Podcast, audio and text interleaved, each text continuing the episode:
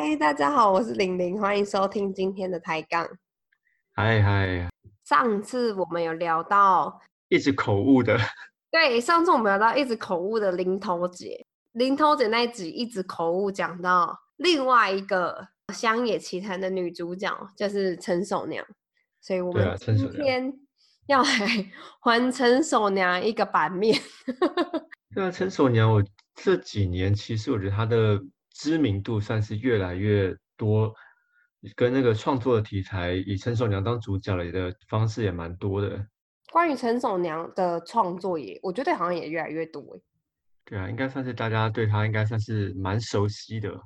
对，而且陈守娘的故事就像一个平行宇宙，它有非常多不同的版本，同一个支线上面会有很多不同的分支。主要是看你喜欢哪个版本，你可以就选择相信那个版本。对啊，因为他们毕毕竟就是呃，陈守娘这样故事，其实跟我们上一次讲的零头姐一样，它原本也都是有文本的。那文本大家可能就想说，也许是不够精彩，还有加一些更多的商业奇谈在里面。那可嗯是这个商业奇谈又有更多，就是大家可能那个时候生活，可能也以这个为乐吧，以这种故事改编，所以不管你是加入里面自己的信仰啊，加入自己的喜好，然后所以让这个陈守娘后面的版本是越来越多，然后让它的故事性也是越来越精彩。因为我们上次一直搞错零头姐跟陈守娘嘛，然后我想说嗯可以来做一个，就是一个比较简单的划分，让大家知道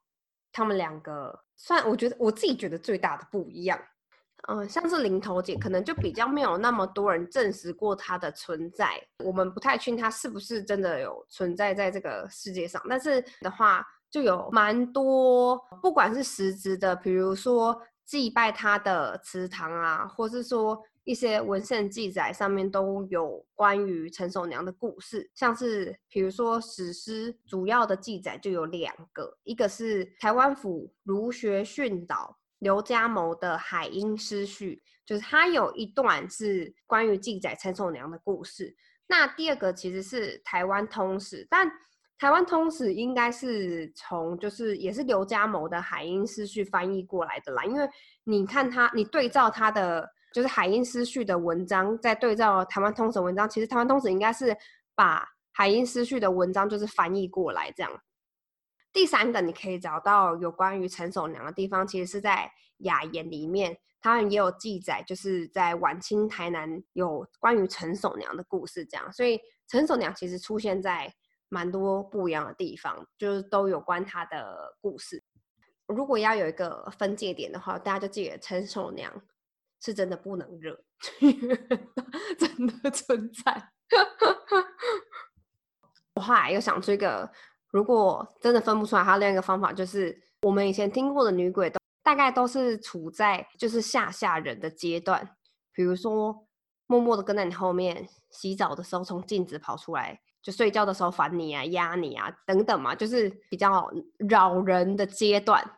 但是我觉得成熟娘就是跟他们完全不同的层次，因为她是直接跟神仙开战的阶段，就她已经不是在烦一般的人了。所以我们今天就要来介绍陈守娘到底为什么这么的厉害。应该是说他到底怨气有多深，可以深到把这个台湾原本的在地的神明都挡不住。对，来看她到底发生了什么样的事情。其实关于陈守娘的话，她一开始的故事，我觉得还算是蛮一般的，就像是你在细说台湾开始会听到的故事的前言差不多。陈守娘嫁给她先生，然后先生就意外过世了。先生意外过世以后，以前人家观念应该大部分都是要守贞嘛，但我觉得陈守娘蛮可怜的，因为她可能长得还不错，还蛮漂亮，又不巧被当地的官员看到她就是长得还算是不错，所以就通过她的婆婆跟小姑施压，希望她可以改嫁。陈守娘可能还是处于一般旧有的传统里面，就是希望可以替她先生守贞，所以她就不愿意改嫁，最后就被她的婆婆跟小姑虐待，把陈守娘绑在垫子上面，然后以利物刺穿她的下体。陈守娘撑不过她婆婆跟小姑的虐待，最后就过世了。但因为这个手段实在是太残忍了，于是这件事情就被传开。当地看不下去的居民啊、邻居啊，就跑去官衙告状，因为他们觉得这个实在是太残忍了。这边还有一个小细节，就是当时不管这是关于政府的官员或是师爷，他觊觎陈守娘的美色，那他想要的呢，并不是说再娶她为妻，而是想要买她一个晚上，所以就跟这个陈守娘的婆婆跟小姑在讨论这件事情。那这件事情对陈守娘来说，这个是比再娶还要更侮辱她的一件事情，所以她抵死不从。那刚刚玲玲有说到，她这个其实。虐待的方式非常残忍嘛，就是以尖物去刺下体这件事情，就算放到现在，它可能都是一个会闹蛮大的社会事件。那何况是那么久以前？那在那个时候呢，有一个比较特别的传统，就是叫做封官，就是在讲说女生在夫家过世之后，他们会确认这个遗体的死状都 OK 之后没问题，才会进进行封棺。可是他们在为陈守娘封棺的时候呢，就发现说这个遗体怎么就跟大家讲的不太一样，他死的未免也太凄惨了。然后，所以他从这个地方呢，就会就开始觉得这个死因有点越想越不对劲，那就决定想要把这件事情把他有点闹大，然后让他上报官府，想为这个守娘来讨一个公道，为守娘伸冤。对对对，当时是他的弟弟看到这件事情。那他把这个陈守娘事情上官之后，没有想到这个当当时的这个知县王廷干跟这个官员呢本来就有一些交情，然后所以想要把这件事情给吃下来。吃案呐？对啊，吃案呐，吃案呐。他当时就是呃，想要把这件事情吃下来，那乡民们看到听到都非常的气愤，甚至会用石头啊把这个知县的轿子啊都把它砸毁。那这个知县王廷干呢，也看到民怨已深，他就落荒而逃。然后当地也留下一句俗谚，就是王廷干如果没有钱的话，他就不看案的这个俗谚。事发当地是到这个台南嘛？那据说当时这个这个谚语是一路到嘉义，都流传到那边去了。听说连往南东港也有流传到东港去。对，这一个王廷干的大名吃了一个案。这个台南以北到台到南屏东，大家都知道。假设这件事情是真的话，就代表当时这件事情真的闹很大。对耶，那个时候都没有报纸，都没有报纸啊，就大家口耳相传，可以传到这么南跟这么北。对呀，就跟口交狂徒一样，如果没有网络的话，可能传不到台北来吧。对啊，它散播不出去，那代表当时陈守娘的死状，我觉得包括后续的官员吃案，一定就是是一件大家觉得很夸张的事情。那事情到了整个南部都在流传说王廷干没有钱就不看案之后，这个官府也想说这件事情实在是越来越越大条，总是要赶快出来嘛，负责嘛。所以他就判了这个林氏的这个母女，就是刚刚讲的婆婆跟小姑，判了她死罪。但是这个共犯呢，就是这个师爷，就趁乱呢，他已经逃到中国，逃到唐山去了。所以没办法，人也抓不到，这件事情就算是告一段落了。那乡民的愤怒总是比较，呃，喜欢看人被砸石头，有人死出来顶的就没错了，就平息了啦。那。其实原本关于陈守娘的故事，呃，到这里其实算是搞一个段落了，因为以他们那个年代的读书人，好像不是很喜欢这些怪力乱神的东西，觉得就是无稽之谈这样，所以大部分那个时代的故事，其实到这也算是一个结尾。那接下来就是属于比较呃民间乡野奇谈的部分，所以流传的版本会比较多，然后故事的情节也比较精彩。嗯嗯嗯，那其实后面的流传的很多故事的版本啊，其实这个都是延续这个事件的后后续的发展。那开头呢，大概都是觉得这件故事在现实上不够完整，所以也想要在故事上面还这个陈陈守娘一个清白吧，或是还她一个公道。大家就喜欢看这种正义必胜的故事。呃，对，所以呢，通常在这种各种不同的流传版本里面，故事的开头呢，都是讲这个陈守娘化为厉鬼，穿越台湾海峡，跑到唐山，把这个师爷给掐死，就透过这个桥段来当做故事的开头。经过大家乡野奇谈的版本呢，其实我觉得也蛮有趣的。他在去到唐山之前，中间有一段，就是陈守娘死后。他就非常的不甘愿嘛，因为他其实老实讲，他并没有做错任何的事情，而且他还是，呃，至少他守的是古代的人希望女生守的这些三从四德啊，嗯嗯嗯，就这样被他的婆婆跟小姑害死。那虽然，呃，后面他的婆婆跟小姑也被判死刑了，但是因为主谋当初不愿意帮他办案的这些呃师爷都没有受到他们应该有的惩罚，所以。他依然觉得很不甘心，因为他死得很惨，就像一般民众那时候看陈守娘死得很惨，要去官府申报一下。那陈守娘做的事情其实也是一样，他就依循死后的世界的 SOP，就他觉得很不甘愿，那怎么办？他就只好往他的上面申冤。于是他就跟他的地方神明申冤。那但是地方神明觉得这件事情没有那么大条，也。没有很想要处理这件事情，于是就一直在跟他打太极，不愿意处理他这个案子。他已经死得很惨了，被穿下体惨死，然后生前被官府吃案，死后也被神明吃案。陈爽就整个爆爆炸暴走，气到爆，真的也真的是够衰。超衰，而且本来还想说，哇，神明应该蛮正直的吧，就站在光明的这面，应该会仔细的聆听我，要我同理心，同理我的处境。所以陈守娘之家就是完全暴走了，从原本只是女鬼，她现在就大概暴走成厉鬼。所以在暴走之后，陈守娘就开始不管什么司法正义、程序正义了，她就自己一路飞到中国。把呃这些当初不愿意办他案的这些官员师爷，然后都掐死，再飞回来大闹台南的府衙。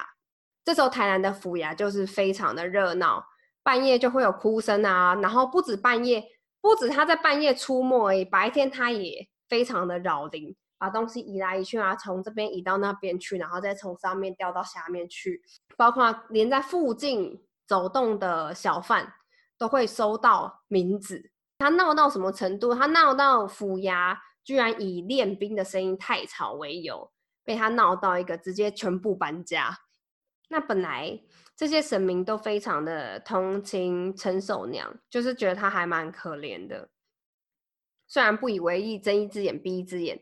但现在已经闹到就是整个地方都非常不平静了。那居民一定会去求神啊。希望神明可以就是帮助他们啊，还他们一个平静啊。越来越来越多人去求助神明，所以这件事情就压不下来了。然后整件事情就变成这个神明之间的神灵大战了，层次开始提升了。因为这个陈守娘刚刚讲这些事情之后，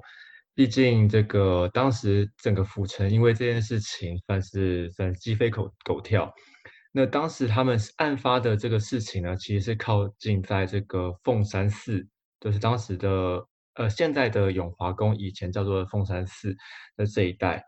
那当地的士绅呢，就为了维持地方的安宁，就在就想说要请广德尊王来出面处理这件事情。不过在这个地方呢，因为已经进入到乡野奇谈的部分了，所以在这个的地方的环节呢，它可以算是呃蛮精彩的。呃，版本也很多。譬如说，有人有人的有人流传的版本是在广泽尊王之前呢，当地的土地公永义有义或是永应公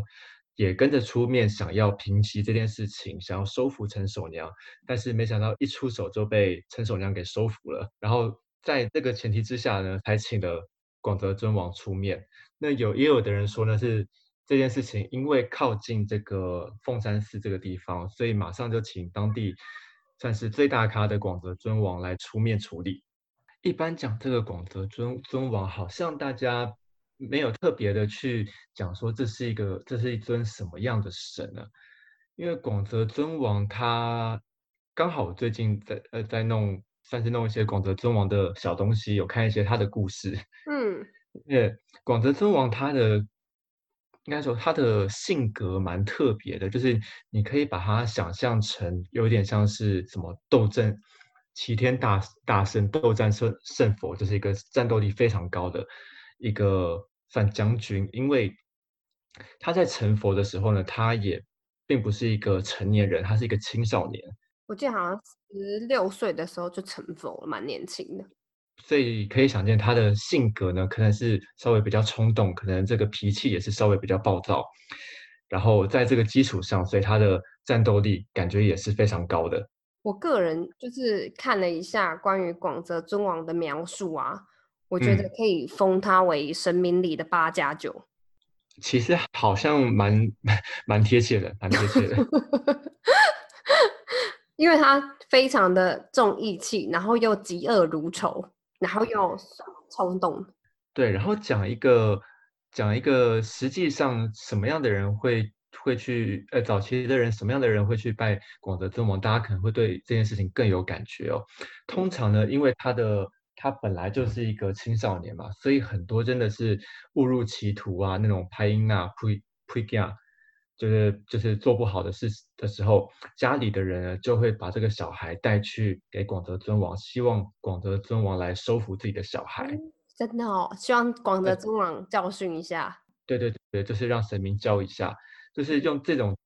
描述，大概就可以想象哦。所以广德尊王的确是一个，就是你凶，他比你更凶的那种性格在。他感觉像那个地区的教头对啊，其实描述起来是有一点像，就是大家一直会把这样子呃，有点又爱又正义的那种感觉。我觉得光听刚刚你讲的，就会觉得广泽尊王已经算是很大咖，就是蛮强，然后不是很好搞。但是其实广泽尊王还有另外一个专场，就是抓鬼。对，广泽尊王的抓鬼能力非常的厉害，他还有一个绰号叫做摩西纳克星。所以的确是陈守娘可以打败模型的 个性。呃，不管是现在的永华宫或是西罗殿，在他出教的时候，他这个出教这个扛轿子的人都要特别的选过，因为他们说会说这个广泽尊王的轿子是呃力量很强的，你如果没有经过特别的训练，你可能会被甩出去，你可能扛不到，扛不住。哇，真的哦。对对对，然后。关于这方面呢，如果大家有兴趣可以看的话，YouTube 上面找那个宝岛神很大，上面有那个广泽尊王，就会看到里面有一些画面是里面没有经验的，或是呃，如果他不愿意让让你扛的话，他就会想办法把你甩出去。他真的会被甩出去哦？啊，真的会把你甩出去啊！像那个当时的主持人是香蕉，嗯，他就想扛，但是不让他扛，就有就好像有一点把他甩出去，或是不让他扛的意思。广泽尊王真的是一个蛮有个性的一一尊神明。对对对，右派，嗯，右派。对我刚刚讲这么多关于广泽尊王的故事，就是让大家去堆叠这个哦，广泽尊王他的性格。那在这个地方呢，他其实我他其实有两个两个不同的版本分支。一个版本呢，就是广泽尊王也降服不了陈守娘，然后。被败下阵来，对，那有了这种说法，就一定会有一个平衡说法，不管是为了信徒也好，或是为了广德尊王的颜面也好，就认为说要讲这么直白，是不是？嗯，毕竟啊，对啊，毕竟它就是一个商业奇谈嘛，各有各的立场，完全可以理解。我们这边做一个平衡报道，对，大家自己就是自己去衡量，想要听哪一个。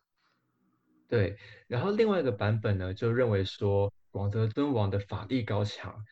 他也知道陈守娘这整个案件，呃，不管生前身后都都被此案，他也是非常的委屈。那如果下手太重呢，陈守娘很有可能就会灰飞烟灭，魂飞魄散。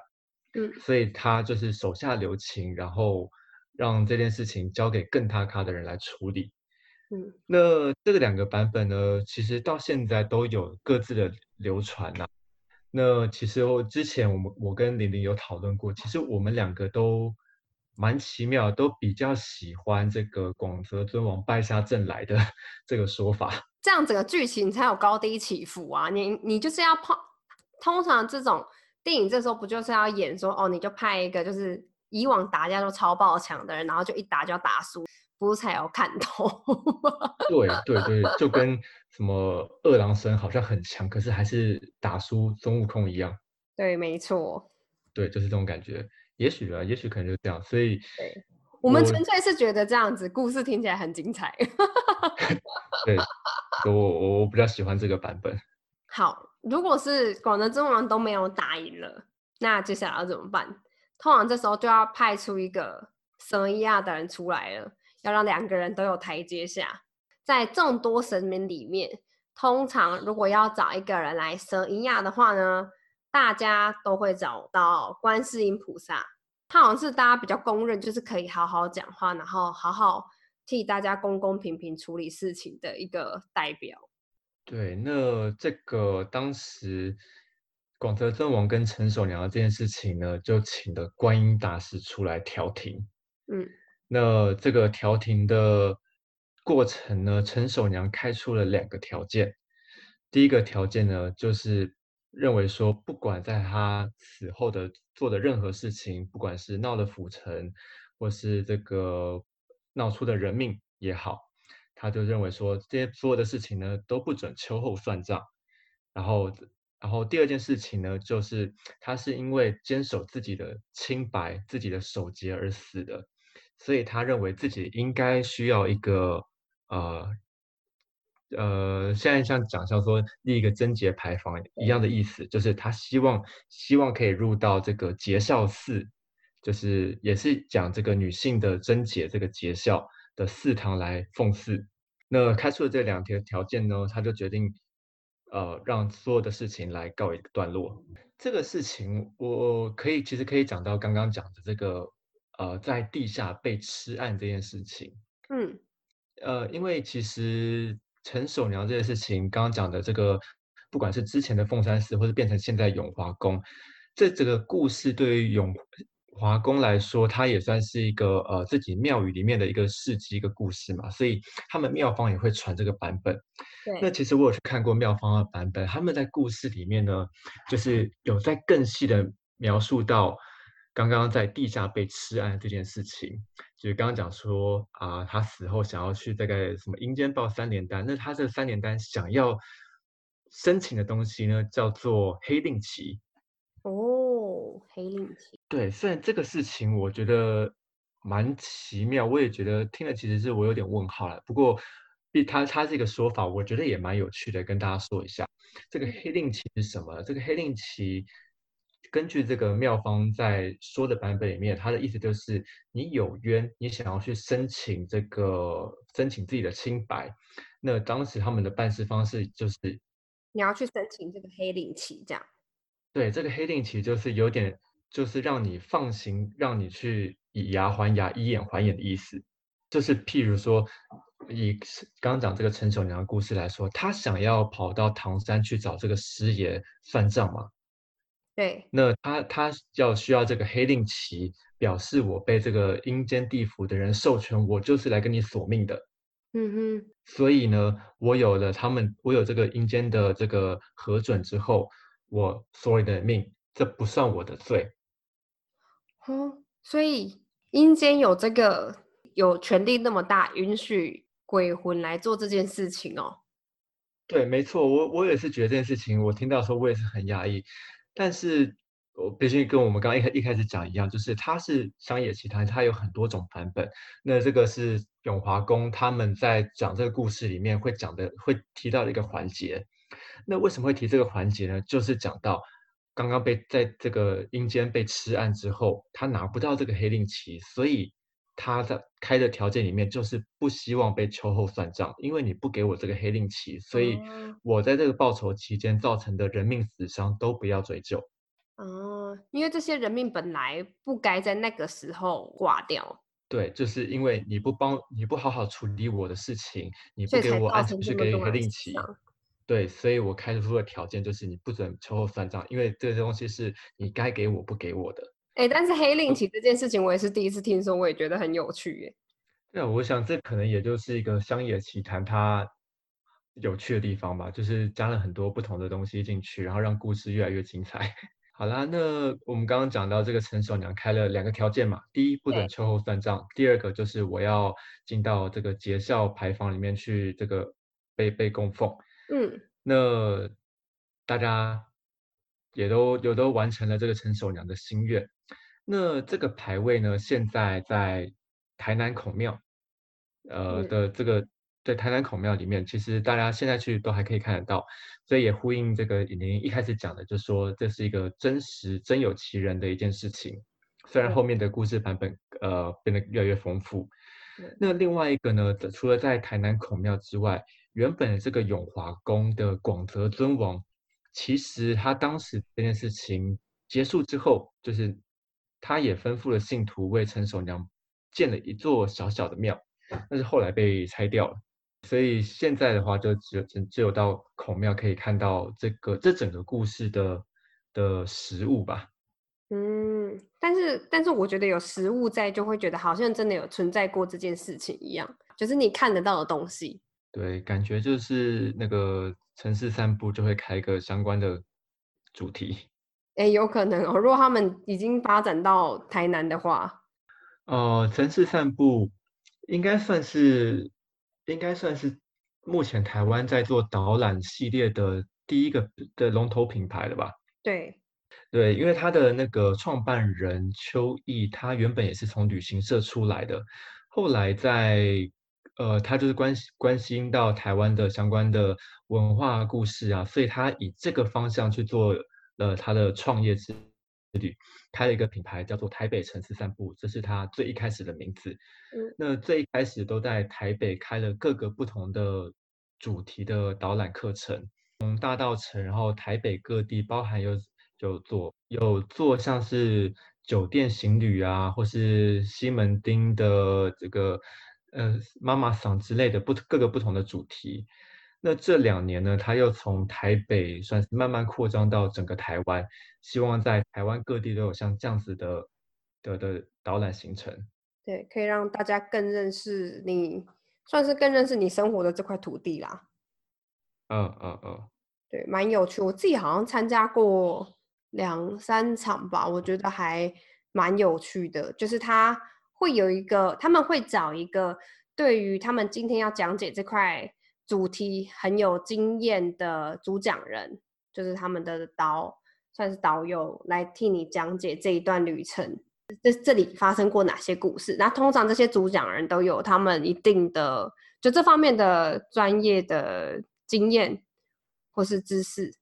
对，之前有呃跟我们偶尔客串一下我们节目的丽嘎，他也有当过城市散步的导览员。对他也是导师之一，